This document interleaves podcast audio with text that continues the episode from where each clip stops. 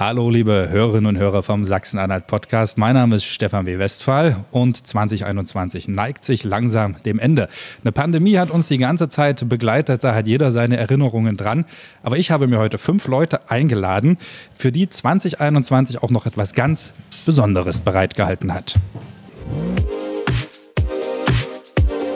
Der Sachsen-Anhalt Podcast. Hörgeschichten für Sachsen-Anhalt.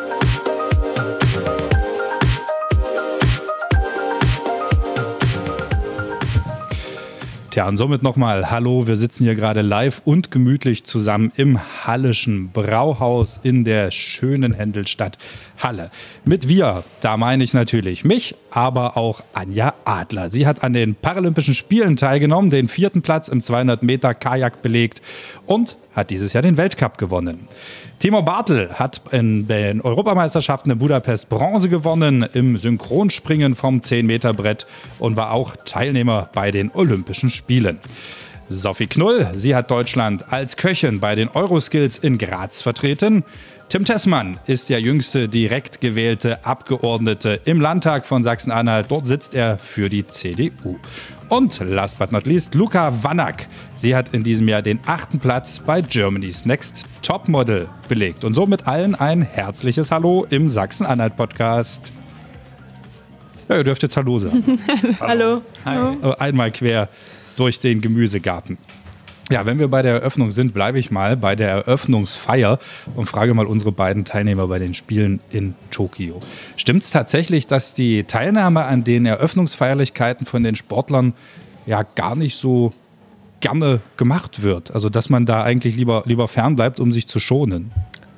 Ähm, ich hätte gerne daran teilgenommen, aber wir durften da noch nicht in das Paralympische Dorf einreisen und somit auch leider noch nicht daran teilnehmen da unsere Wettbe Wettbewerbe erst gegen Ende der Spiele waren. Und ja, somit habe ich leider die Eröffnungsfeier verpasst und habe sie von der Nachbarinsel aus ähm, im Fernsehen gesehen. Oh, aber die Closing-Zeremonie, konntest du die, die dann wenigstens mitmachen? Also die Abschlussfeier? Ja, die durfte ich mitmachen und ja, die zählt auf jeden Fall mit zu den unvergesslichen Erlebnissen. Okay, Timo, wie ist es bei dir? Warst du dabei? Also ich war dabei bei der Eröffnungsfeier und ich wollte auch unbedingt hin natürlich ein Riesenunterschied. Ich kenne das von den Jugendolympischen Spielen 2014, wo das ganze Stadion voll mit Zuschauern war. Und jetzt in ein leeres Stadion quasi einzulaufen, war halt was ganz anderes. Also das Feeling war nicht 100% da, aber trotzdem ein Moment in meinem Leben, den ich nie vergessen werde. Also stimmt das Gerücht nicht, dass die Sportler sagen, haut mir damit bloß ab, dann spare ich mir lieber die Kräfte? Also es gibt wahrscheinlich Sportler, die dort nicht hin möchten, weil sie am nächsten Tag Wettkampf haben oder zwei, drei Tage später. Und wir zum Beispiel Hockeyspieler, Fußballer, die auf ihre Beine angewiesen sind, ist das natürlich nicht so gut, wenn die da mehrere Stunden stehen und die ganze Zeit rumlaufen müssen. Deswegen ist da Erholung und Wettkampf an erster Stelle. Wäre so Fahnenträger was für euch? Äh, wenn man erfolgreich ist, dann ja. Jetzt würde ich es wahrscheinlich ablehnen. Geht mir genauso. Also. Ja gut, erfolgreich. Wir können es ja sagen, Anja, du hast den vierten Platz gelegt, ja, die, die Holzmedaille, wie man so schön sagt. Timo, du hast den 17. Platz insgesamt belegt. Was ist jetzt schlimmer, so dicht an einer Medaille vorbeizuschrammen oder ja dann doch eher deutlich vorbeizuschrammen? Was sagt ihr? Also vierter Platz, muss ich ehrlich sagen, hätte ich vorher nicht gedacht. Ähm, tat im ersten Moment schon ganz schön weh. Ich hatte damals auch zu meinem Trainer gesagt, wäre ich mein Fünfter geworden, dann wäre es nicht so knapp gewesen. Aber ähm, ja, also ich persönlich für mich hab, kann halt sagen, ich habe alles gegeben, aber auch nicht mehr drin an dem Tag und muss ehrlich sagen, die anderen drei waren einfach besser an dem Tag und ja, deswegen mit einem Weinen und mit einem lachenden Auge, ich habe mein Ziel erreicht, ich habe meine beste Leistung gezeigt in dem Wettkampf, aber eben auch das weinende Auge, so knapp neben dem Podest zu stehen, das ist schon im ersten Moment, muss man erstmal verdauen. Timo, wie war es bei dir? Also ein 17. Platz oder ein 4. Platz kann näher beieinander liegen, als man denkt, weil im Endeffekt ist es keine Medaille. Und wenn man ein Ziel hat vor Augen, das erste Ziel ist natürlich, die Olympischen Spiele dabei zu sein, aber wenn man einmal dabei ist, dann möchte man natürlich auch etwas erreichen. Und deswegen wäre ich wahrscheinlich mit dem vierten Platz nicht viel glücklicher als jetzt mit meinem 17. Platz. Also das Ziel ist natürlich, bei den Olympischen Spielen für Deutschland eine Medaille zu gewinnen. werden aber vielleicht auch in Deutschland, auch medial, jetzt Plätze, die nicht 1, 2, 3 sind, also nicht Gold, Silber, Bronze, auch zu wenig gewürdigt? Ähm, das würde ich jetzt nicht sagen. Also wir hatten die Ehre, bei der Bundesministerin der Verteidigung eingeladen zu sein. Und es wird auch geschätzt, dass man bei Olympia dabei war. Also es zählen nicht nur die Medaillengewinner, aber man hat halt einen eigenen Anspruch. Und dem bin ich nicht würdig geworden. Und deswegen bin ich halt mit meinem 17. Platz bei Olympia nicht zufrieden. Ähm, ja, ich habe halt die Erfahrung gemacht, ähm, in den Verbänden zählen auch die Plätze hinter der 3 was. Gerade auch ein vierter Platz ähm, wurde sehr wertgeschätzt, aber medial, was gerade angesprochen wurde, gerade in Halle in den Medien wurde ganz schön abgerechnet. Also nicht nur der vierte Platz, sondern insgesamt, ja, da zählen halt nur Medaillen und das hat man schon zu spüren bekommen. Schade. Ja, also definitiv. Ich, ne? Also die Verbände fand ich echt super, ähm, wie die reagiert haben und auch trotzdem beglückwünscht haben, weil man muss ehrlich sagen, bei mir hätte man zu Beginn des Jahres nie einen vierten Platz für möglich gehalten. Also da ging es eher darum, ähm, das Finale zu erreichen und ähm, ja, einen guten Platz zu machen. Aber ähm, zu Beginn der Saison es wurde ja schon eingangs gesagt, ein Weltcupsieg und dann auch noch ein ähm, Sieg bei der Europameisterschaft hat natürlich dann die Erwartungen ähm, ganz schön hochgeschraubt. Und da war dann für die Medien schon, nicht für alle, aber für ein paar war dann der vierte Platz ähm, schon ein Abfall gewesen. Einige Medien ähm, haben es trotzdem gefeiert, aber bei manchen Medien hat man es dann doch ganz schön gemerkt, dass da nur Medaillen zählen. Hm. Und auch Timo hat dieses Jahr ja zumindest einmal das Edelmetall doch noch um den Hals gespürt. Bronze bei den Europameisterschaften im Synchronspringen vom 10-Meter-Brett mit Patrick Hausting, richtig? Genau, das war meine erste Medaille bei den Europameisterschaften. Im Einzel bin ich zudem noch Vierter geworden mit persönlicher Bestleistung und beim Weltcup bin ich Vierter geworden mit persönlicher Bestleistung. Und das kriegen natürlich alle Leute von Medien auch mit. Das heißt, quasi meine Ergebnisse dieses Jahr lagen um dritten und vierten Platz. Und mit der gewissen Einstellung gehen die Menschen auch daran. Der wurde Dritter und Vierter. Okay, dann ist eine Finalteilnahme bei den Olympischen Spielen auf jeden Fall drin. Und wer weiß, Dritter, Vierter, vielleicht ist eine Medaille drin. Aber das sind halt Spekulationen, die äh, Leute machen, die nicht vom Fach sind. Und wir Leistungssportler wissen halt, dass vor allem bei Olympischen Spielen kann alles passieren. Da kann einer Gold gewinnen, den keiner auf dem Schirm hatte. Und deswegen, äh, wir Sportler wissen damit umzugehen und deswegen ist das für uns auch öfter traurig zu lesen, was die Zeitungen oder Medien berichten über uns Sportler. Was würdet ihr euch da wünschen? Ein bisschen mehr Respekt zu dem, was wir leisten und machen und von den Leuten, die das kleinreden, dass Team Deutschland schlechteste Olympische Spiele aller Zeiten hatte, dass es auch Gründe dafür gibt und dass äh, man nichts geschenkt bekommt. Wir arbeiten alle hart dafür und wir fahren alle mit dem Ziel dahin, das Beste rauszuholen, aber es geht halt nicht immer. Ja, dem kann ich mich auch ähm, nur anschließen. Was ich sehr schön fand, ist, dass der Deutsche Behindertensportverband ähm, mit, ähm, die Medaillenstatistik geführt hat, aber nicht nur die Medaillen, Platz 1 bis 3, sondern auch eine Statistik gemacht hat über vierte, fünfte, sechste Plätze. Weil der DBS hat eben klar gesagt, die sind auch was wert. wir reden hier von Paralympischen Spielen oder im Timos Fall von Olympischen Spielen und erzählen auch die Plätze hinter dem Podest, weil jeder fährt dahin, um seine beste Leistung zu zeigen, um Medaillen zu holen und es sind halt nicht nur drei Mann im Wettbewerb. Und es gibt eben die Plätze neben dem Podest und die werden zumindest von Verbandsseiten auch geschätzt. Und das wünsche ich mir auch von den Medien. Ich persönlich kann nur sagen, jedem, der in Tokio angetreten ist für Deutschland oder welches Land auch immer, herzlichen Glückwunsch. Also Luca, Luca nickt, Tim nickt, Sophie nickt. Äh, das ist schon eine, eine Sache, da muss man es ja auch erstmal hinschaffen. Es ist ja jetzt auch nicht so, dass es da ein, ein freies Ticket gibt. Und auch Timo, du hast eine schöne Frisur, komm mal mit.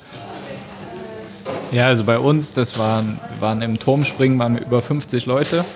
Und von den 50 haben beim Weltcup die ersten 12 ein hundertprozentiges Ticket bekommen. Und die Nerven beim Weltcup zu haben, gegen die 50 anzutreten. Der Wettkampf ist anders als eine deutsche Meisterschaft, wo der Wettkampf vielleicht mal eine halbe, dreiviertel Stunde geht. der Wettkampf zieht sich um drei, vier, fünf Stunden und diese vier, fünf Stunden die Nerven und die Konzentration zu behalten und wirklich einen Sprung nach dem anderen abzurufen, so wie man es im Training macht, das fordert halt mehr als nur Konzentration.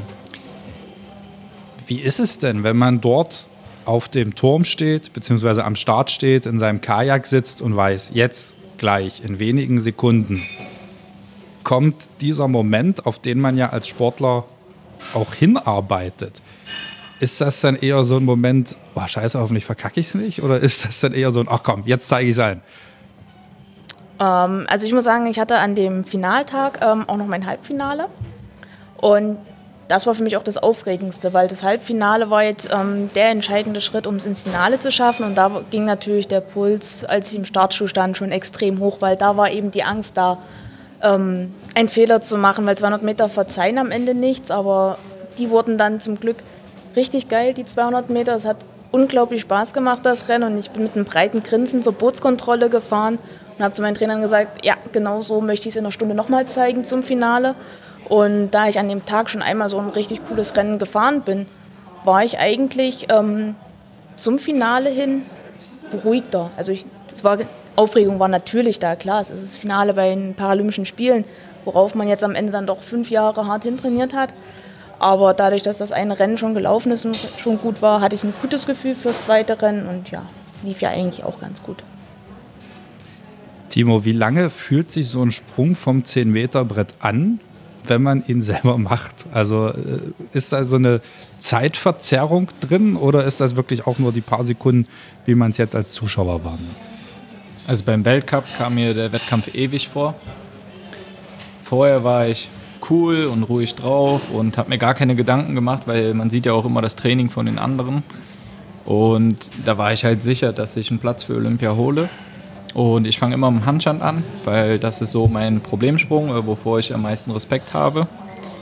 Und der ist halt komplett schief gelaufen, sodass ich nach der ersten Runde letzter war und wusste, ab jetzt Vollgas, ich muss jetzt angreifen, ich darf nicht mehr nachdenken.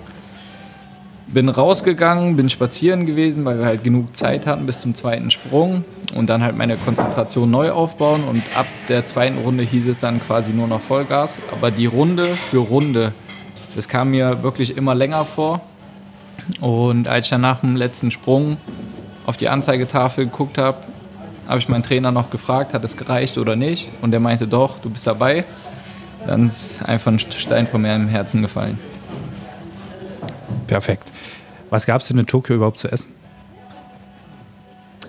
Ähm, ja, also die ähm, Dinning Hall in, im Paralympischen Dorf, da gibt es eigentlich von allem was. Da gibt es von ähm, Burger über Pizza, Sushi, ähm, asiatische Gerichte und auch ganz normal Schnitzel, eigentlich alles. Ein riesiger Saal auf zwei Etagen dann auch verteilt. Ähm, man kann alles essen, was man da will, auch Salat und manchmal muss man sich ein bisschen organisieren, gerade wenn man früh ähm, sein gewohntes Frühstück sich zusammenstellen will. Das ist doch ganz interessant, dass auf einmal das Müsli neben den ähm, Salatsoßen steht. Warum auch immer, aber ähm, als wir im Trainingslager davor in Naka waren, auch in Japan, ähm, da gab es typisches japanisches Essen und ja, das hat uns allen doch sehr gut geschmeckt. Gerade so die Rahmensuppen waren so als ähm, Mahlzeit zwischen den Trainings doch sehr hervorragend und die haben sich auch wunderbar auf uns Sportler eingestellt und ja, kulinarisch waren wir sehr zufrieden. Sophie, wolltest was du noch die, ja, ergänzen? Was die Ernährung angeht, werden die Sportler auf jeden Fall auch gefordert. Vor allem wer so Dessert-Liebhaber ist, da wird alles geboten und da trotzdem sportlich zu bleiben und wegzusehen und jetzt, okay, heute esse ich mal keinen Nachtisch, das ist dann auch sowas, was für mich zum Beispiel schwierig war. Weil Bist du so ein Schokoladentyp? Nein, nicht unbedingt Schokolade, aber was halt geboten wird, dass wirklich von A bis Z alles dabei und wirklich dran vorbeizugehen und sagen, nee, heute esse ich nichts davon, das ist auf jeden Fall schwierig. Wie oft ist es dir nicht gelungen? Jeden zweiten Tag. Luca lacht gerade. War es bei dir auch so, als du bei Germany's Next Topmodel gehabt oder gab es da gar keine Nachspeisen? Ja gut, also von Dessert kann man jetzt nicht unbedingt reden, aber über Dessert hätten wir uns auf jeden Fall alle gefreut. Ähm, es gab ausreichend Essen und ich glaube, wir waren auch eine der Staffeln, die sich sehr ungesund ernährt hat. Also auf unserem Einkaufszettel stand durchgängig Nutella, Corny und äh, Pommes, Nuggets, Mozzarella-Sticks zum Aufbacken mit drauf, damit wir einfach was zu essen haben und weil jeder das gemocht hat. Aber ja, von so kulinarischen Desserts kann man jetzt nicht reden. Aber wir hätten ja jetzt eigentlich gesagt, du sagst, es gab nur Salat. Also war es ja doch schon ein nee, bisschen. so schlimm war es nicht. Sophie, wäre das auch was für dich, für Sportler kochen, für Models kochen? Ja, auf jeden Fall. Also, was da ja dann auch ernährungstechnisch alles dahinter steht, das war auch schon in der Ausbildung ein Thema, womit ich mich gerne beschäftigt habe. Genau, Jetzt bist du eine der erfolgreichsten Jungköchinnen Deutschlands. Also wir müssen es nochmal sagen, du hast Deutschland vertreten bei den Euroskills in Graz. Das ist, ja, das sind die Olympischen Spiele der Berufe. Das kann man ja durchaus so nennen. Ne? Also Ja. die Euro europäischen Spiele. Die Olympischen Spiele kommen ja nächstes Jahr für dich. Dann geht es noch nach Shanghai. Ja, Was, was gab es denn in Graz zu essen von dir? also äh, von mir gab es am ersten Tag eine warme Vorspeise mit einer Ente. Dann gab es im Dessert eine dekonstruierte Apfelstrudel, wo halt so die klassischen Zutaten nochmal neu interpretiert werden mussten. Am zweiten Tag gab es eine kalte Vorspeise mit einem unbekannten Krustentier und einen Hauptgang mit einem unbekannten Fisch. Und am dritten Tag gab es zwei verschiedene Tapas und äh, ein Classic Dish, eine Terrine. Aber du wusstest, aber unbekannt heißt, ihr wusstet bis zu dem Tag nicht, was es ist. Oder musstet ihr Tiere verarbeiten, die ihr gar nicht erkannt habt? Wir wussten bis zu zwei Tage vorher Okay. nicht, was das für ein Tier ist. Genau. Tim guckt gerade so, als würde er sich das mal in der Landtagskantine wünschen. Ja, unsere ist noch geschlossen zurzeit aufgrund Ach, von echt? Corona und da wird noch ein, ein neuer Betreiber auch gesucht, ja. Was isst man dann im Landtag? ja. Das Problem ist, dass man dann viel in den Restaurants äh, drumherum essen geht und äh, die Abendbuffets auch nicht zu, zu, äh, ja, zu verschmähen sind bei den Veranstaltungen. Das ist so ein bisschen das Problem bei mir gerade. Und dann kommen die Desserts auch wieder ins Spiel. Genau. Ja, jetzt, sitzt, jetzt ist man da in Graz. Hast du dich gerade so ein bisschen wiedergefunden bei dem, was Anja und Timo erzählt haben, auch von dem, wie sie sich in Tokio gefühlt haben? Wie ging es hier in Graz? Naja, also ich muss sagen, das Essen in Graz fand ich nicht so toll. Also da hätte ich mir tatsächlich ein bisschen mehr gewünscht. So, also die Hotelverpflegung, die war ganz in Ordnung, so das Frühstücksbuffet, aber was es dann halt so mittags oder abends in der Kantine gab, das war also nicht so reizvoll. Und so von der Aufregung her, warst du doll aufgeregt oder hast du gesagt, ich kann das alles, ich habe das geübt, chill, los geht's?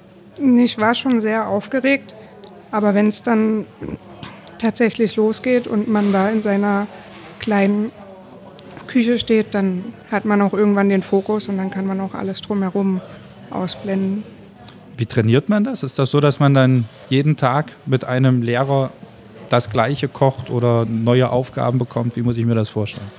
Ja, also 70 Prozent von der Aufgabenstellung war ja quasi komplett bekannt. Das konnte man äh, ewige Male durchkochen und halt auch auf die Zeit. Es waren nur diese 30 Prozent unbekannt, halt das Krustentier und der Fisch. Und da kann man sich aber auch jedes Mal dann ein anderes Krustentier nehmen oder einen anderen Fisch und sich somit dann darauf vorbereiten. Okay, wie lange hat es gedauert, die Vorbereitung? Also theoretisch äh, hätte ich mich gerne äh, mindestens ein Jahr lang darauf vorbereitet. Aber ich wusste ja erst zwei Monate vorher, dass ich da überhaupt dran teilnehme. Von daher war die Vorbereitungszeit viel zu kurz. Okay, welchen Platz hast du gemacht? Den achten. Oh, aber, aber super Platz. Ja, Oder siehst du, hättest du dich auch lieber auf dem Treppchen gesehen und sagst jetzt, hm, Bisschen nein, äh, mit der Vorbereitungszeit, äh, dass ich da trotzdem noch den achten Platz gemacht habe, war ich schon ganz zufrieden. Ich habe mich auch mit den anderen Nationen ein bisschen unterhalten und die haben größtenteils alle vorher ein Jahr angefangen mit dem Training und haben auch größtenteils in äh, Sterne-Gastronomien gearbeitet. wenn man von dir etwas essen möchte, dann fährt man nach Wörlitz. Ja, genau, ins Zieglas. Genau, also für alle, die da gerne mal hin möchten und sagen möchten, ich möchte heute, dass die Sophie für mich kocht. Wie lange hast du dich vorbereitet, Luca? Oder war das eher eine spontane Entscheidung, zum Casting zu gehen? Also, ich weiß gar nicht. Also, die Story, wie die Bewerbung am Ende ablief, war sowieso spektakulär. Also, ich habe von meinen Freunden ganz oft gehört, ja, geh doch dahin, du musst dahin. Ähm, habe aber immer gesagt, ich selber melde mich nicht an, das muss jemand anders für mich übernehmen. Und dann hatten wir Klassentreffen, das war an dem Wochenende vor Bewerbungsschluss. Und dann haben meine Freunde einfach gesagt, ja, okay, wir machen das jetzt. Und haben sich über ihre eigene E-Mail-Adresse für mich beworben, weil sie meine nicht wussten. Haben mich angemeldet, Montag war Bewerbungsschluss und ich habe sogar erst nach Bewerbungsschluss mein Video hingeschickt, weil ich dann gesagt habe, okay, was habe ich zu verlieren? Ich habe eh noch nichts so vor, deswegen mache ich das jetzt einfach. Ähm, Im Nachhinein für das Bewerbungsvideo habe ich 20 Sekunden aufgenommen und alle anderen haben sich viel mehr vorbereitet darauf. Also als ich das gesehen habe, die haben Videos aufgenommen von zwei Minuten, wo sie sagen, mein größter Traum war Delfine schwimmen und GNTM und Delfine schwimmen habe ich jetzt abgehakt, also seid ihr jetzt dran. Und ich habe einfach nur gesagt, ich komme vom Dorf, ich habe Abi gemacht und ich möchte Heidi Klum kennenlernen. Und ja, zwei Stunden nachdem ich das abgeschickt habe, hat mir dann der Kumpel, der da seine E-Mail-Adresse hingegeben hat, geschrieben, wollen wir zusammen nach München fahren. Und ich dann so, hä, wir haben noch gar nichts miteinander zu tun, warum wollen wir denn jetzt nach München fahren? Ja, du bist zum Casting eingeladen. Und dann war das so, okay, dann fahren wir jetzt einfach mal spontan nach München. Ähm, ja, und ich war auch schon eins mit der letzten Casting-Wochenenden, weil das ja durch Corona auch alles anders abgelaufen ist. Ja, und dann war an sich eigentlich keine Vorbereitungszeit, weil wir dann, boah, ich war, ich glaube, das war Anfang September das Casting und Ende Oktober habe ich dann durch eine Überraschung erfahren, dass ich wirklich dabei bin und dann ging es aber auch schon fast los. Also dann war schon fast Kupfer packen und in Quarantäne gehen. Na gut, aber auch ein Erlebnis, was man nicht jeden Tag hat, ne? Ja, an sich konnte man auch nicht wirklich irgendwas vorbereiten, außer jetzt man übt irgendwie auf Absatzschuhen zu laufen und man überlegt sich, ob man jetzt noch Sport machen will vorher oder Ernährung anpassen will. Aber sonst, man wusste ja sowieso nicht, was passiert auf der ganzen Reise und wie lange es geht. Ja, wenn es für alle Nutella und Conny gab, dann ist ja auch egal. Das war nicht unsere Hauptspeise. okay. Tim, du bist ganz frisch in den Landtag gewählt worden als Direktkandidat. Wie war es denn so, als du aufgestellt wurdest? War das schon so im Hinterkopf oder war das eher so wie, ach, da nehmen wir mal den Tim, äh, wird eh nichts? Nee, also bei mir war es ähm, komplett anders. Eigentlich war da schon jemand für vorgesehen, seitens der CDU jetzt bei mir im Wahlkreis. Ähm, die ist dann aber zurückgetreten, die Dame. Und ja, daraufhin wurde ich angesprochen. Es gab auch noch zwei andere Kandidaten. Ich hatte die meisten Stimmen und war dann der nominierte Kandidat sozusagen. Das war letztes Jahr im Oktober. Hast du damit gerechnet, also den direkten Einzug zu schaffen oder war das jetzt für dich doch eher eine Überraschung und du hast gesagt, um Gottes Willen, eigentlich wollte ich viel lieber hier zu Hause bleiben? Naja, also wenn man sich aufstellen lässt, dann, dann rechnet man ja irgendwie schon damit, sage ich jetzt mal. Und ähm, der Wahlkreis, in dem ich aufgestellt war, war immer schon sehr, sehr CDU-nah, sage ich mal. Und ähm, also man hatte schon gute Chancen, aber es waren auch gute Mitbewerber, auch junge Mitbewerber. Und ähm, ja, es war eigentlich spannend bis zum letzten Tag. Die Zeichen waren ja auch nicht so gut, die Stimmung war nicht so gut im Land durch die ganze Corona-Pandemie. Und ja, Wann hast du eigentlich entschieden, Politiker zu werden? Das ist jetzt auch nicht unbedingt der beliebteste Beruf, um es mal nett auszudrücken. Ja, genau. Ja, darauf wurde ich schon öfter angesprochen. Also ich hatte das so eigentlich nie geplant. Ähm, ich komme eigentlich aus dem Ehrenamt, ähm, habe mich immer im Handballverein bei uns engagiert, bin dadurch mal irgendwann in den Stadtrat gerutscht. Das ist ja auch alles noch ehrenamtlich. Und ja, jetzt wurde ich halt gefragt, ob ich da halt mal antreten möchte. Habe das gemacht und irgendwie bin ich da jetzt so reingerutscht, sage ich jetzt einfach mal so. So, und dann kommt man das erste Mal in Magdeburg in diesen Plenarsaal und denkt. Wow, ganz schön groß. ja, also es, war schon relativ groß alles. Ähm, es war natürlich ein riesiges mediales Interesse, gerade bei den ersten beiden Sitzungen. Klar, die haben sich jetzt nicht für mich interessiert, sondern da waren ja andere Tagesordnungspunkte erstmal, die interessanter waren. Äh, die Wahl des Ministerpräsidenten oder überhaupt erstmal die Konstituierung. Und ja, aber man merkte schon, dass es irgendwie eine andere Bühne ist, auf der man sich jetzt bewegt, als ähm, vorher beim Ehrenamt.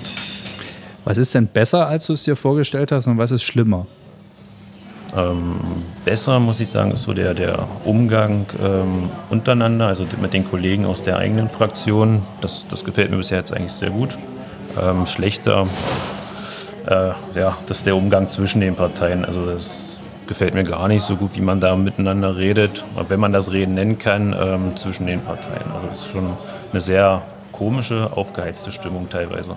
Zwischen allen oder ist das man, ja, außer den, zwischen den Koalitionsparteien ist ein guter Ton, aber gerade was so den Opposition angeht mit der Koalition, ist schon schwierig. Wie fühlt man sich am Wahlabend, wenn man mitkriegt, ich habe es geschafft?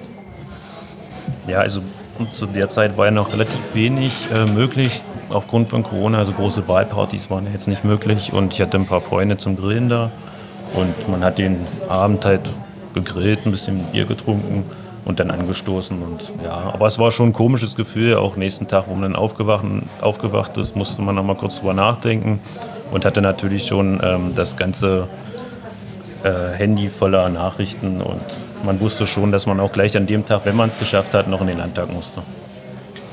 Du bist ja sehr handballverbunden. Ne, engagierst dich da auch? Genau, ich bin stellvertretender Vorsitzender bei uns im Verein und das mache ich eigentlich schon seit sieben, sieben Jahren jetzt. Genau.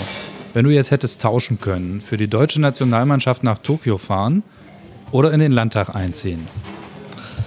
Äh, nee, tatsächlich wäre es dann die Olympiade, weil ich auch früher schon ähm, eigentlich davon geträumt habe, auch mal ein bisschen professioneller Handball zu spielen. Das hat dann nicht ganz geklappt. Also man hatte schon die Chance, mal auf Sportgymnasium zu gehen, krank geworden dann. Ähm, pfeiferisches Drüsenfieber war dann alles ein bisschen schwierig und dann hat man es gelassen. Aber so denke ich, war der Weg jetzt auch ganz gut, den ich eingeschlagen habe. Timo hat die Entscheidung auf jeden Fall gefeiert. Wie war das bei dir? Wann, wann hast du gesagt, also wenn ich jetzt in meinem Leben den Sportweg einschreite, dann möchte ich auch irgendwann zur Olympia? Ähm, da war ich noch ganz klein. Also mit drei Jahren bin ich das erste Mal vom Brett gesprungen. Vom 10-Meter-Brett? Nee, von drei Meter. Okay. Mit drei Jahren von drei Meter. Und mit zehn dann vom 10? Nee, nee, so weit war ich noch nicht. Also ich habe halt immer zu meinem Bruder raufgeschaut, weil der war auch im Leistungssport, war in der Nationalmannschaft. Und es war quasi immer sein Traum zu den Olympischen Spielen. Aber der musste 2010 wegen Bandscheibenvorfall aufhören. Das heißt, sein Traum von Olympia ist geplatzt. Und dann habe ich jetzt quasi 2021 den Traum für uns beide gelebt. Kommt man in, in, Tokio überhaupt mit den anderen Sportarten zusammen oder ist man dann so in der Turmspringer-Bubble, in der Kanuten-Bubble oder spricht man da auch mit denen vom Judo und vom Stabhochsprung und Co.? Ähm, also im Dorf selber, da hat man natürlich Kontakt zu den anderen Sportlern. Wir waren als ähm, deutsche Mannschaft auch in einem Haus untergebracht und was sehr schön war, ist, ähm, wir haben auch alle Medaillengewinner immer am Haus empfangen, wenn sie zurück ins Dorf kamen. Da gab es dann immer eine Rundnachricht, die haben wir alle aufs Handy bekommen. Bitte 15 Uhr alle Mann vor die Tür, da kommen die ähm, Medaillengewinner vom Schwimmen zurück und ja, dann gab es dann immer eine kleine Party dann ähm, für die, die schon fertig waren. Die durften auch ein Gläschen Sekt mittrinken. Und ja, das war sehr schön. Also die Gemeinschaft auch mit den anderen Sportarten zusammen. Und der Austausch war wirklich unglaublich schön, weil man das so bei den anderen Wettkämpfen wie Weltmeisterschaften, Europameisterschaften hat man das ja nicht. Da ist man ja wirklich nur in seiner Sportart. Und hier guckt man über den Tellerrand mal raus, sieht die anderen. Und ja, das war ein sehr schönes Erlebnis. Okay, ja. Hast du die anderen auch gesehen, liebe Sophie, oder warst du nur mit den Köchen zusammen in Graz? Ich habe auch äh, die anderen gesehen. Also da war es dann auch so, dass äh, jeden Abend hat sich Team Germany getroffen mit den Teamleadern und dann wurde der Tag zusammen ausgewertet und äh, beim Frühstück ist man sich auch meistens nochmal über den Weg gelaufen. Du hast in Graz ja noch jemanden kennengelernt. Ja. Möchtest du es uns erzählen oder wollen, wollen wir es verschweigen? Ja, ich habe in Graz äh, meinen neuen Freund kennengelernt. Äh, der hat da die Glaser vertreten. Und der sitzt gerade neben Luca. Ja. Hallo, genau. Vielleicht kannst du das Mikro mal, mal ganz kurz, jetzt, jetzt rumpelt es bestimmt ganz toll, aber sag einfach mal ganz kurz Hallo. Hallo, Servus. Und du hast die Glaser vertreten und welchen Platz? Ich bin auf dem dritten Platz gelandet, zusammen mit den Schweizer. Na, herzlichen Glückwunsch. Dankeschön. Dann hat Sophia künftig auch immer den Dorf. Ach, Moment, ich habe ja hier noch. Gibt es noch einen kleinen Applaus? So, schön ausblenden. Jetzt kriege ich wieder Ärger von unserem Techniker, dass ich den Applaus nicht ausblende. Ja, aber dass man da so empfangen wird, ist ja, ist ja schon mal cool. Wie sah es aus mit Heimweh in Graz? Ja, der erste Tag äh, beim Wettbewerb lief nicht so gut. Da wäre ich am liebsten gleich nach Hause gefahren. Aber ja, irgendwann gewöhnt man sich dran. Und dadurch, dass der Wettbewerb über drei Tage läuft und äh, davor ja noch ein Tag wirklich zum Ankommen ist und dann noch ein extra Tag äh, für die Schlusszeremonie, kommt man dann auch irgendwann an. Gut. Luca, bei dir hat das Thema Heimweh dieses Jahr ja nicht so eine Rolle gespielt, weil du hattest das Glück oder das Pech, dass Germany's Next Topmodel nicht an den exotischsten Orten der Welt gedreht wurde, sondern in Berlin. Ich würde schon sagen, eher Pech, dass es nicht so war. Ähm, also natürlich hat man auch in Deutschland und Berlin äh, verschiedene Möglichkeiten, aber ich glaube, die wären in LA oder allgemein in Europa auch ähm, nochmal ganz anders gewesen. Und Heimweh hatte man sowieso an den meisten Stellen trotzdem. Von daher, also Kontakt hast ja in einer Fernsehproduktion jetzt auch nicht regelmäßig zu deiner Familie. Von daher hat sich jetzt das eigentlich nicht so viel genommen, ob man jetzt in Deutschland ist oder ob man jetzt noch mit der Zeit Zeitverschiebung so zu kämpfen hat. Also das hat eigentlich keinen Unterschied gemacht. Wie hast du es bekämpft? Also ich muss sagen, bei mir ging es noch mit Heimweh und äh, mir hat die Zeit, die wir dann mit der Familie doch hatten, auch ausgereicht und einige, die es wussten sozusagen von unseren Familienmitgliedern, die haben uns dann halt auch Sachen dafür mitgegeben, also Bilder, äh, Erinnerungsstücke so. Also meine beste Freundin hat mir einen Pulli gemacht, wo sie unsere Initialen eingesteckt hat, was ich super süß fand und so hat man sich dann halt an Kleinigkeiten einfach festgehalten und dann die Zeit, die man hatte, versucht mehr oder weniger zu nutzen. Ähm, ja, ich würde sagen so. Und eigentlich hatten wir auch gar nicht so viel Zeit, jetzt wirklich drüber nachzudenken, ob wir unsere Familie jetzt dolle vermissen oder nicht. In Tokio gab es ja diesen Tokyo Tree, ne, wo, wo ihr Nachrichten aus der Heimat bekommen konntet. Äh, sah im Internet wirklich immer so aus, als wenn die Athleten sich darüber so massiv freuen, als wenn das wirklich eine schöne Geste ist. War es wirklich so oder war das eher so ein PR-Gag? Also ähm, nee, wir haben uns wirklich riesig darüber gefreut und ähm, ich denke, es ging vielen Athleten so, wenn man ähm, den Block, wo die deutsche Mannschaft untergebracht hat, äh, war, verlassen hat, äh, ging immer der Blick zu, ähm, zu der Box von seiner Sportart. Es sind neue Nachrichten drin und irgendjemand, der ähm, hat immer gewühlt in den vielen, ähm, man hat es ja Kirschblüten genannt und ja, man hat sich über jede Nachricht gefreut und Viele haben dann auch die Wände im, im Zimmer dann damit geschmückt und es war dann schon schön zu sehen, wie die Wand immer voller wurde und es ist einfach schön, so fernab der Heimat diesen Support von daheim zu haben. Ähm, ja, das gab zusätzliche Motivation auf jeden Fall. Also braucht man ja auch Motivation. Man muss ja irgendwo so ein bisschen den, den Draht halten. Jetzt muss ich ganz kurz mal den, den Timo fragen, wenn wir einen Vertreter von deiner Sportart betrachten aus Großbritannien, der hat ja dann während des Frauenfinales gestrickt. Kannst du auch stricken? Äh, nee, das liegt mir nicht so. nee. Aber ähm, du bist heute auch in so einem Regenbogen-T-Shirt gekommen. Also hast so die, den Regenbogen drauf abgebildet und, und ein Herz. Welche Botschaft möchtest du damit mitbringen? Das war ja auch in, äh, in den Medien, dass du ja des Öfteren entsprechende Zeichen trägst. Also Botschaft für mich ist einfach nur, dass Mensch Mensch ist. Egal ob mit Behinderung, irgendwie eingeschränkt, ob man homosexuell ist, lesbisch, was weiß ich, was noch alles gibt oder Hautfarben. Das für mich ist wirklich Mensch ist Mensch und man sollte so akzeptiert werden, wie man ist.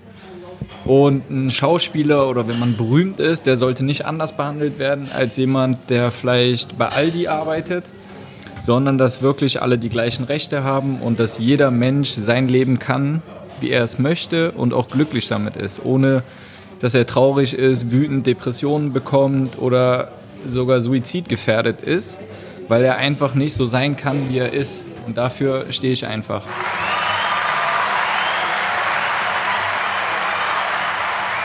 So, den Applaus lassen wir jetzt 10, 20 Minuten lang andauern. Ja, also haben alle genickt. Super Botschaft. Dankeschön auch dafür. Ich glaube, das äh, ist auch wichtig, auch gerade wenn man ja doch auch so eine Reichweite hat, in, in den Medien steht, äh, solche Botschaften zu verbreiten. Das hilft, oder? Ja, auf jeden Fall. Also ich kenne mehrere Leute, die mir schon geschrieben haben. Danke, dass ich so bin, wie ich bin und dass die sich jetzt mehr trauen als vorher weil ich präsentiere mich auch mit dem T-Shirt.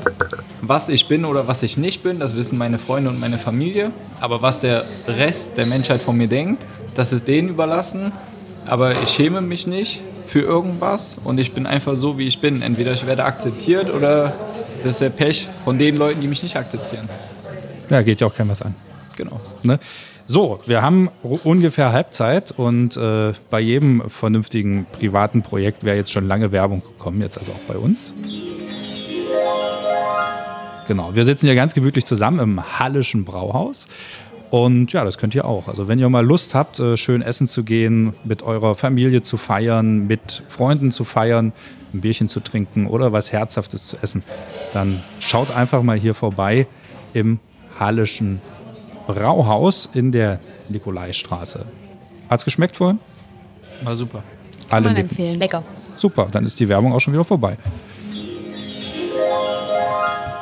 Perfekt. Luca, was sich sicherlich alle fragen und darum wirst du auch heute nicht ringsrum kommen, wie sind denn Heidi Klum und Co. in, in echt? Also Heidi ist 100% das, was man im Fernsehen von ihr sieht. Äh, genauso durchgeknallt, wie sie darüber kommt, ist sie auch wirklich. Ähm, wir hatten viel Spaß mit ihr, zumindest in den Zeiten, in denen wir sie gesehen haben. Ähm, es gab schon Momente, wo man so auch dachte, okay, also das hätte ich jetzt nicht so gemacht, aber man merkt halt einfach, dass sie 100% Entertainment ist, aber auch 100% Mutter. Also sie weiß, was sie da arbeitet, was ihr Job ist, was sie zu tun und zu lassen hat und was sie aber gleichzeitig auch nicht machen sollte, weil sie halt eben noch diesen Aspekt von Familie hat. Okay, hätte man ja jetzt fast nicht mit gerechnet. Man schätzt ja immer gerade bei solchen Shows, dass da viel ja, gefaked ist und dass man Heidi eigentlich gar nicht sieht und sie wird dann am besten noch extra aufgenommen und so nach dem Motto. Aber das ist nicht so. Also wir sind nun mal die Corona-Staffel, deswegen äh, haben wir sie auf jeden Fall nicht so oft sehen können wie vielleicht manch andere Staffel. Also wir wissen von den anderen Staffeln, dass es da Momente gab, dass es sogar Grillabende gab, ähm, gemeinsam mit ihr. Bei uns war es halt so, dass sie nicht in Quarantäne gegangen ist und deshalb war das jetzt uns nicht so möglich. Also wir haben sie wirklich nur zur Shootingzeit oder ähm, wenn wir halt eine Elimination sozusagen hatten, äh, gesehen, aber sonst äh, nicht so viel. Also hinter den Kulissen waren, glaube ich, dann eher die Finalistinnen, die sie wirklich viel gesehen haben. Habt ihr noch Kontakt, also auch jetzt so untereinander mit den Mädels? Also ich habe auf jeden Fall noch mit einigen Mädels Kontakt. Äh, man schreibt und hört sich immer mal so, aber ich würde jetzt sagen, vier Mädels so sind auf jeden Fall noch eng zusammen. Also ich habe auf jeden Fall noch mit Dasha, Jasmin und Elisa ganz viel Kontakt. Wir sind auch äh, regelmäßiger zusammen auf Events eingeladen und haben halt auch schon viel zusammen gemacht, auch freizeitmäßig. Also da haben sich wirklich Freundschaften gebildet. Wie ist das, wenn man jetzt so in der Öffentlichkeit steht? Ja, bei dir, bei den Sportlern, bei den Politikern. Wie oft wird man eigentlich auf der Straße dann daraufhin angequatscht oder im Supermarkt? Ist das schon passiert? Also ich muss sagen, dass es gar nicht so häufig passiert, wie man vielleicht denkt, weil die Leute sich teilweise das nicht trauen. Also ich habe schon ganz oft Situationen gehabt, da bin ich dann auf die Leute zugegangen und habe gesagt so, ihr könnt mich auch einfach fragen, wenn ihr ein Foto machen wollt, weil gerade nach einer Fernsehausstrahlung ist es halt einfach so, Timo wollte jetzt gleich. ist es halt einfach so, dass man so auf, Stra auf der Straße einfach erkannt wird und äh, dann hört man im Hintergrund so tuscheln. Also es gab eine ganz lustige Situation. Ähm, die wird auf jeden Fall noch ganz lange in meinem Kopf bleiben. Das war nach der Ausstrahlung. Ich bin schon rausgeflogen gewesen. Und dann gab es da so drei Mädels, die sind vor mir in so einen Schreibwarenladen gegangen und ich habe wirklich, weil sie so laut getuschelt haben, gehört, ja, ist das nicht die, ist das nicht die, die sieht genauso aus, ist sie das nicht? Und dann wirklich bis in den Laden rein, dann standen sie vor den Regalen, haben weiter getuschelt und dann bin ich hingegangen, ich so, ich weiß nicht, ihr könnt auch fragen, ob ihr ein Foto machen wollt. Also wenn ihr wollt, dann fragt einfach. Dann waren sie erstmal ganz perplex, standen da, so, oh Gott, wir sagen jetzt einfach nichts. Okay, dann bin ich weitergegangen und dann wurde ich wirklich durch den ganzen Laden, jeden Gang, sie haben, sie sind immer hinterhergelaufen, wirklich. Jeder Gang war besetzt mit mir und den drei Mädels, bis sich dann am Ende, kurz vor der Kasse, ein Mädel rumgedreht hat, wirklich ultra schnell, also wirklich nach dem Motto, okay, wenn ich jetzt nicht frage, dann frage ich gar nicht. Und dann war das so, können wir mal ein Foto machen? Ich so, ja, habe ich euch doch schon mal angeboten. Lasst rausgehen, ich bezahle jetzt und dann können wir ohne, Foto, äh, ohne Maske ein Foto machen und ihr könnt auch eine Autogrammkarte haben und dann gehen wir nach Hause und sind alle glücklich. Aber fragt doch einfach gleich. Ist euch das auch schon passiert, Anja, Timo? Ähm, sagen wir jetzt auf der Straße nicht. Also klar, wenn man jetzt Bekannte hat, die man ewig nicht gesehen hat, die sprechen einen dann schon an. Ähm, vor kurzem habe ich eine schöne Begegnung auf der Saale gehabt. Da kamen Wanderkajakfahrer entgegen und klar, als ähm, Sportler grüßt man sich ganz normal. Und ja, er hat auf meinem Boot dann auch die Aufschrift gesehen, Anja Adler. Und ähm, ja, da kam dann noch der Glückwunsch zum vierten Platz in Tokio. Und das war schon sehr schön, dass eben auch die Paralympics so wahrgenommen werden und auch so eine Reichweite haben. So, dann Timo, bei dir? Ja, auf jeden Fall ist durchaus schon mal vorgekommen. Äh, dann mache ich halt auch das Foto und plaudere ein bisschen mit den Leuten, weil ich weiß halt, wie es ist, wenn man kein Foto bekommt. Ich habe auch schon nach Fotos gefragt und wurde auch schon abgewiesen. Was? Und Wer hat dich abgewiesen? Wen müssen wir töten? das war einmal Sido, das war bei einem Konzert von ihm. Da waren wir Sportler eingeladen. Das war beim Red Bull Soundclash. Und da habe ich ihn gefragt, ob wir ein Foto machen können. Da meinte er, nee, ich habe keine Zeit. Und dann war so, ja, okay. Und das war eigentlich so der Moment, wo ich gesagt habe, ich werde niemals wieder jemand nach einem Foto fragen. Siehst du, jetzt kann er sich in den Arsch beißen, weil du bist jetzt genauso berühmt wie er. Ja, fast. nee, auf jeden Fall. So ist das. Ich würde niemals jemanden abweisen, egal wie viele Leute da stehen. Ich mache das Foto und bleibe immer authentisch. So, das ist jetzt nur für Sido. Ja, Tim, bei dir ist es doch dann eher so die Geschichte. Sag mal, Sie sitzen doch im Landtag hier bei mir der Gartenzaun, da müsste mal was gemacht werden. Ja, also genau. Meistens ist es so, genau, wenn wir erkannt werden oder Politiker erkannt werden, ist es ja meistens, oder nicht meistens, ähm, eher negativ so oder man wird dann angesprochen, irgendwas zu ändern zu sollen wollen und ja, eher nicht so die Frage nach dem Foto. Wo wir den Podcast jetzt hier gerade gemütlich aufnehmen, du hast mir vorhin erzählt, für dich kommt wahrscheinlich in den nächsten Wochen der Schritt vors Plenum. Genau. Das heißt, die aller, allererste Rede im Landtag. Genau, die könnte jetzt schon relativ schnell kommen. Also wir haben jetzt ähm, wieder Landtagssitzung, also diese Woche ist ja immer einmal im Monat. Ähm, da wird dann quasi jetzt auch bald bestimmt, wer zu welchen Themen spricht. Und ich habe ja die sozialen Themen und es sind nächstes Mal relativ viele soziale Themen. Da werde ich wohl dann mal ein, eine Rede machen dürfen vor dem Plenum. Was wäre dein absolutes Wunschthema? Ähm, ja, also am sattelfestesten bin ich natürlich in ähm, der ganzen Fluchtfrage. also ich habe zehn Jahre mit Migranten zusammengearbeitet, bin Sozialarbeiter. Das sind halt so die Themen, wo ich halt sicher bin und auch länger drüber reden könnte mit eigener Meinung und natürlich auch fundierten Wissen. Okay, dann drücken wir dir da zumindest schon mal die Augen und bestimmt die eigene Fraktion klatscht zumindest. Hoffe ich. Das ist ja, äh, ist ja immer schön abgesprochen. Da kann man ja immer dann schon sehen, wer, genau. wer wann dran ist. Die Koalitionsparteien werden das schon wohlwollend zur Kenntnis nehmen, was man da Die wissen dann auch, das ist die erste Rede. Die machen Ja. so Schilder, Tim, du packst das. Nee, also es gibt wirklich so den zum Kodex, dass man bei einer ersten Rede noch nicht so hart angegriffen wird und auch die Nachfragen sich noch ein bisschen in Grenzen halten. Und du meinst, da halten sich alle dran? Ich denke nicht, aber man kann erst mal hoffen. Okay. Wir haben eine Info unseren Hörerinnen und Hörern heute noch verschwiegen. Und zwar wissen wir, die Anja hat bei den Paralympischen Spielen teilgenommen.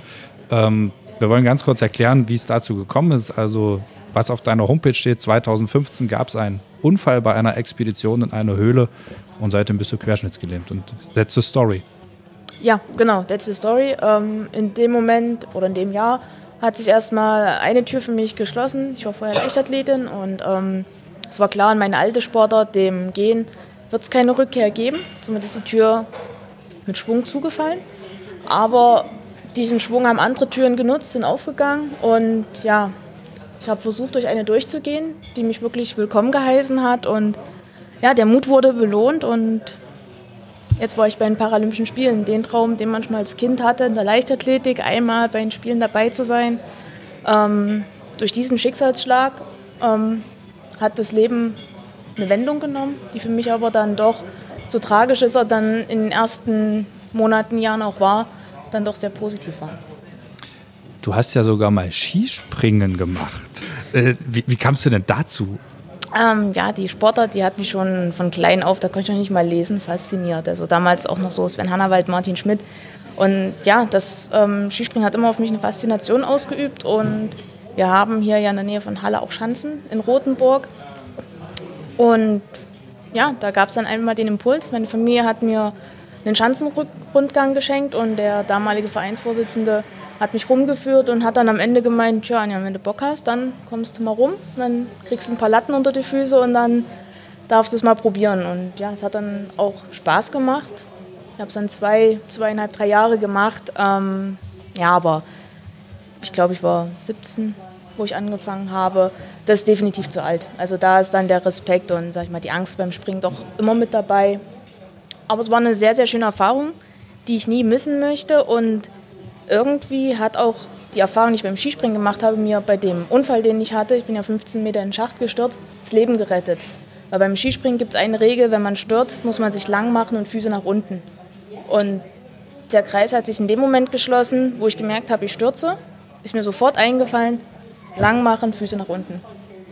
Und 15 Meter ist ja schon eine gewisse Hausnummer und ja, dadurch habe ich es dann am Ende auch überlebt.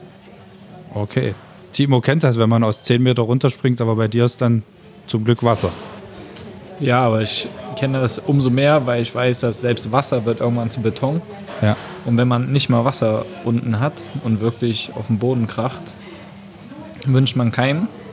Aber Respekt an Anja, das ist einfach das, wofür ich dann auch lebe, dass man halt quasi niemals aufgibt und immer weitermacht, sich neue Ziele setzt und einfach Vollgas gibt in dem, was man auch machen kann.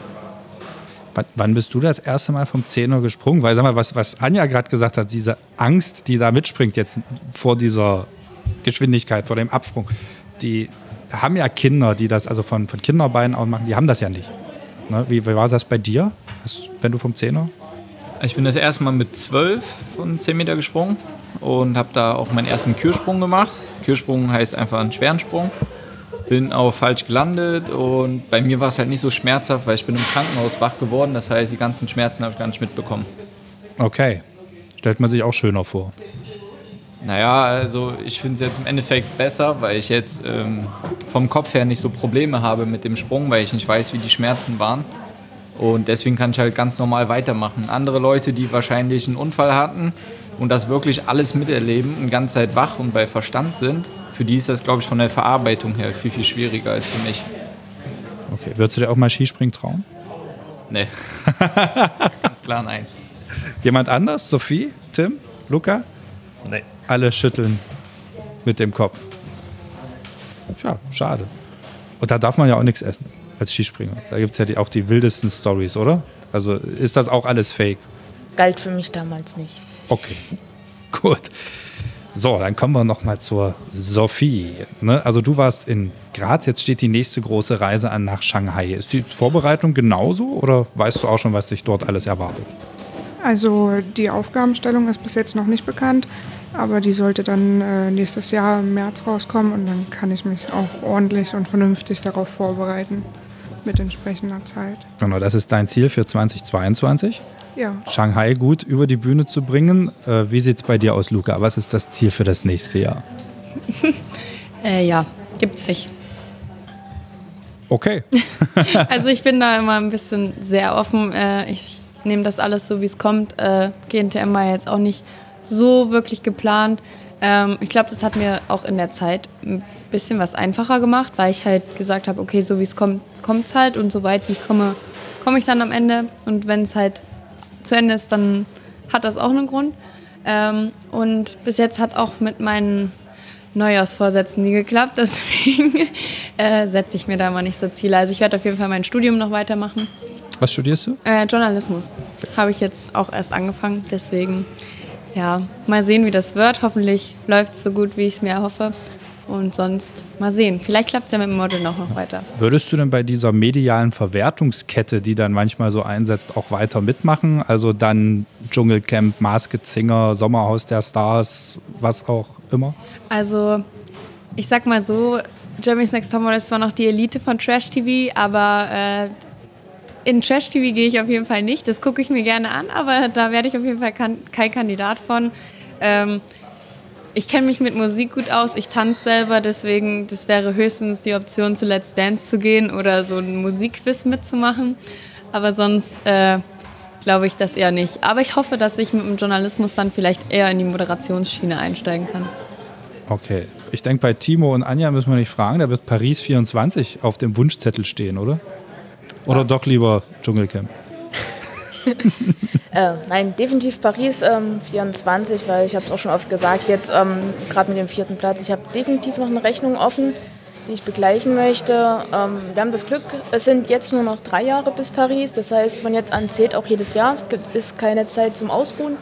Nächstes Jahr wird es bei uns auch unglaublich spannend. Wir haben ähm, die Weltmeisterschaften in Kanada in Halifax und nur eine Woche später finden in München die European Championships statt. Das heißt, mehrere Sportarten machen ihre Europameisterschaften zentral, also quasi wie eine kleine europäische Mini-Olympiade. Und es ist das allererste Mal, dass auch Parasportarten dabei sind, in dem Fall Parakanu und Pararudern. Und ja, so eine Heim-EM, die auch noch so einen besonderen Stellenwert hat, das ist natürlich schon ein sehr, sehr schönes Ziel. Und nach diesem Jahr, ähm, gerade mit dem EM-Titel, ähm, möchte ich doch möglichst an die Leistung anschließen. Ich weiß, es ist ein sehr hochgestecktes Ziel, ähm, aber ich werde dafür kämpfen und ich freue mich unglaublich drauf. Also ich bin jetzt schon eigentlich hoch motiviert für die kommende Saison. Wir sind auch schon wieder voll im Training drin und ja, nebenbei will ich auch noch mein Studium abschließen. Da steht jetzt gerade die Masterarbeit noch an und das wird dann hoffentlich im Frühjahr geschafft sein. Tim, wie sieht es bei dir aus? Mir geht's eh nicht. Ich muss meine Masterarbeit auch noch irgendwie fertig kriegen, neben der ganzen Sache jetzt mit der, mit der Landtags, ja, mit dem Landtag. Aber kann man da nicht einfach sagen, pass auf, Hochschule, ich kann auch die Mittel kürzen? Nee, also erstens bin ich nicht in Sachsen-Anhalt an der Hochschule, da ich sondern in Mecklenburg-Vorpommern, Okay. ähm, weil es beruf, berufsbegleitend ist und das gab es hier nicht. Und naja, sollte man auch nicht machen, glaube ich. Gute Menschen machen sowas auch nicht. Nein, genau. Timo? Ja, also Hauptziel ist auf jeden Fall Paris, aber wie gesagt auch, wir haben Zwischenziele noch mit der EM und der WM. Äh, unsere sind leider nicht in München, wir wurden verschoben auf Rom, aber ist ja nicht so weit weg. Vorteil ist, dass wir im Freibad springen und da lade ich natürlich auch alle gerne ein, also Familie und Freunde, dass sie mich da unterstützen können. Und dann haben wir die WM in Fukuoka, also nochmal zurück nach Japan und da natürlich ein besseres Ergebnis als jetzt in Tokio bei den Spielen. Da klang jetzt so ein bisschen durch, dass du lieber die ganzen Wettkämpfe um die Ecke hättest und jetzt nicht so um die halbe Welt düst? Ja, genau, also ich bin jetzt nicht der, ja, der Jetsetter. Fliegen, genau, der Fliegen so mag. Deswegen hier in der Nähe oder im Umkreis von Deutschland finde ich es deutlich angenehmer, weil man da auch besser Unterstützung bekommen kann von zu Hause aus. Und meine Oma und Opa reisen gerne mit, die haben ein Wohnmobil und das ist natürlich dann für sie auch viel leichter, dorthin zu kommen, als wenn das jetzt irgendwo in Japan ist. Das dauert eine Weile, bis sie dahin sind. Ja, so, so weit sind sie jetzt auch noch nicht gefahren. Aber so Italien-mäßig, Ungarn, das ist auf jeden Fall drin. Ist das nicht ein viel höherer Druck, wenn Fa- Familie, Freunde mit da sitzen, dass man da noch besser abschneiden will?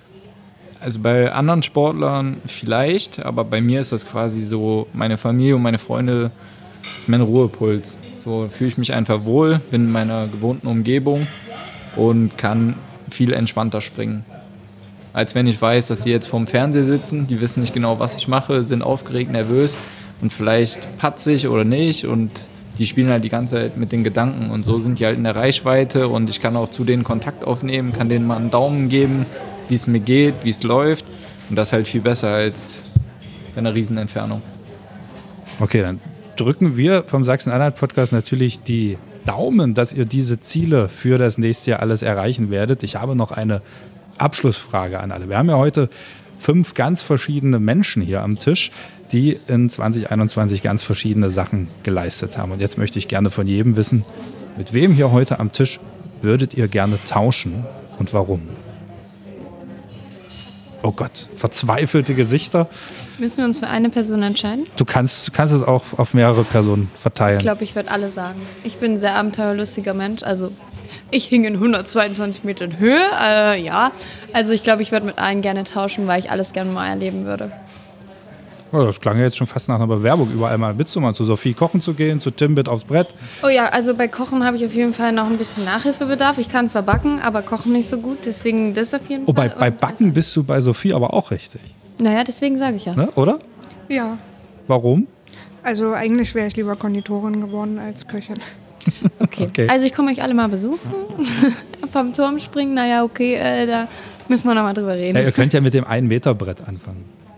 Nee, okay, dann können wir schon lieber äh, drei oder fünf machen. Also Echt? wenn, dann muss man auch schon was merken und nicht nur ein Also- Einerbrett haben. Ich selbst, ich hatte immer einen wahnsinnigen Schiss, wenn wir im Sportunterricht von so einem 3-Meter-Brett springen sollten. Das war überhaupt nichts für mich. Ja, danke fürs Mitleid. Ist okay.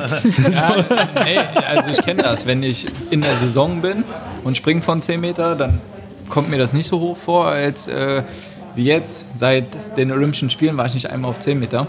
Und wenn ich jetzt nächsten Monat wieder da hochgehen muss, dann fühlt sich das für mich an wie 20 Meter. Und deswegen, das ist alles eine Anpassungssache. Man muss sich an die Höhe gewöhnen. Und deswegen Step by Step mit einem 1 Meter anfangen und dann hangeln wir uns hoch auf den 10 Meter.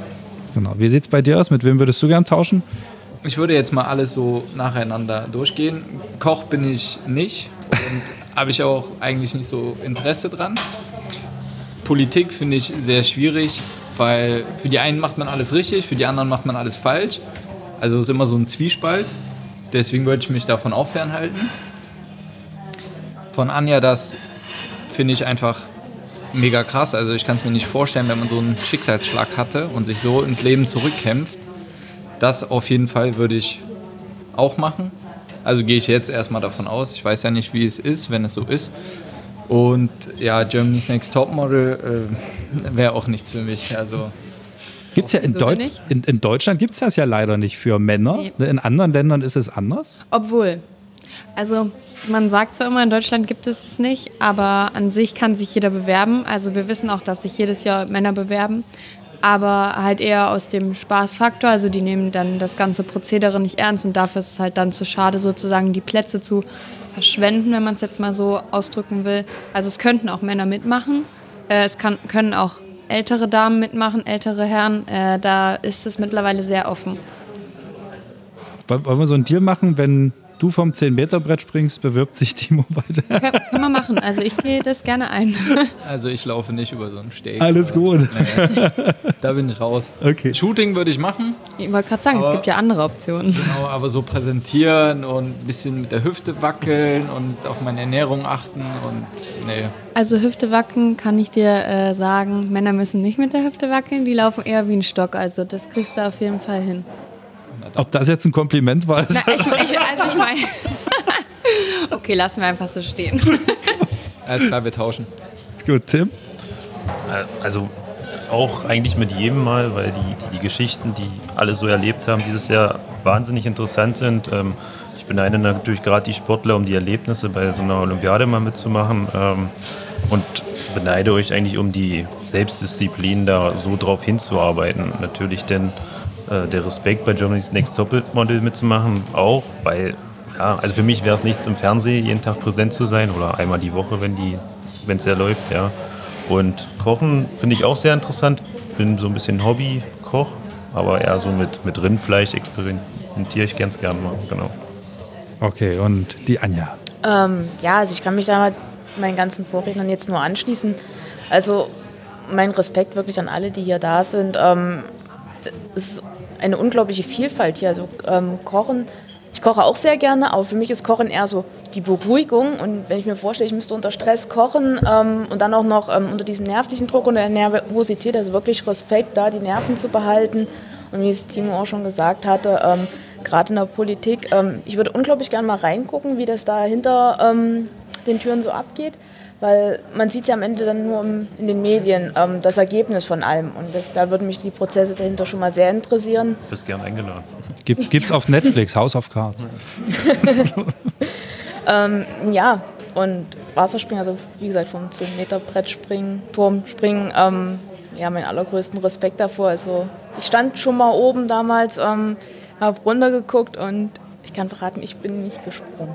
Dann lieber Skispringen. Dann lieber Skispringen, Okay. ja, ist nicht ganz so hoch. Und ja, die Erlebnisse bei Germany's Next Topmodel müssen ja schon ja, gigantisch gewesen sein. Also wirklich mein Respekt an alle, die hier sind. Ganz toll. Ja, dann darf ich mich ganz, ganz herzlich nochmal bei euch bedanken, bei Anja Adler. Sie war bei den Paralympischen Spielen 2021, hat den vierten Platz im 200-Meter-Kajak gemacht und ist Weltcupsiegerin. Timo Bartel, Bronze bei der Europameisterschaft in Budapest im Synchronspringen vom 10-Meter-Brett, war auch in Tokio dabei. Sophie Knull, sie hat Deutschland bei den Euroskills im Bereich Kochen vertreten. Tim Tessmann, das jüngste direkt gewählte Mitglied unseres aktuellen Landtages, er sitzt dort für die CDU. Und Luca Wanak für den achten Platz bei Germany's Next Topmodel. Und ihr müsst natürlich nicht mit leeren Händen nach Hause gehen. Es gibt noch eine kleine Überraschung. Nebenan äh, haben wir einen kleinen Pralinkasten und einen Weihnachtsmann. Ich hoffe, das dürfen die Sportler und die äh, die Models auch essen. Äh, aber es wird genickt. Das, das beruhigt mich schon. Und auch noch ein paar äh, Sachen von, vom Schirker Feuerstein, die uns hier auch sehr lieb unterstützen beim Podcast. Da auch nochmal ein ganz, ganz großes Dankeschön. Ja, wie geht's mit uns weiter? Wir planen aktuell noch ein Weihnachtsspecial. Hoffen wir uns mal, dass uns Corona da keinen Strich durch die Rechnung macht, dass wir das aufnehmen können, so wie wir das planen. Und äh, ja, falls es nichts wird, dann wünsche ich jetzt schon mal ein frohes Fest und einen guten Rutsch ins neue Jahr. Und immer schön dran denken, nicht schimpfen, impfen. Sie hörten den Sachsen-Anhalt-Podcast.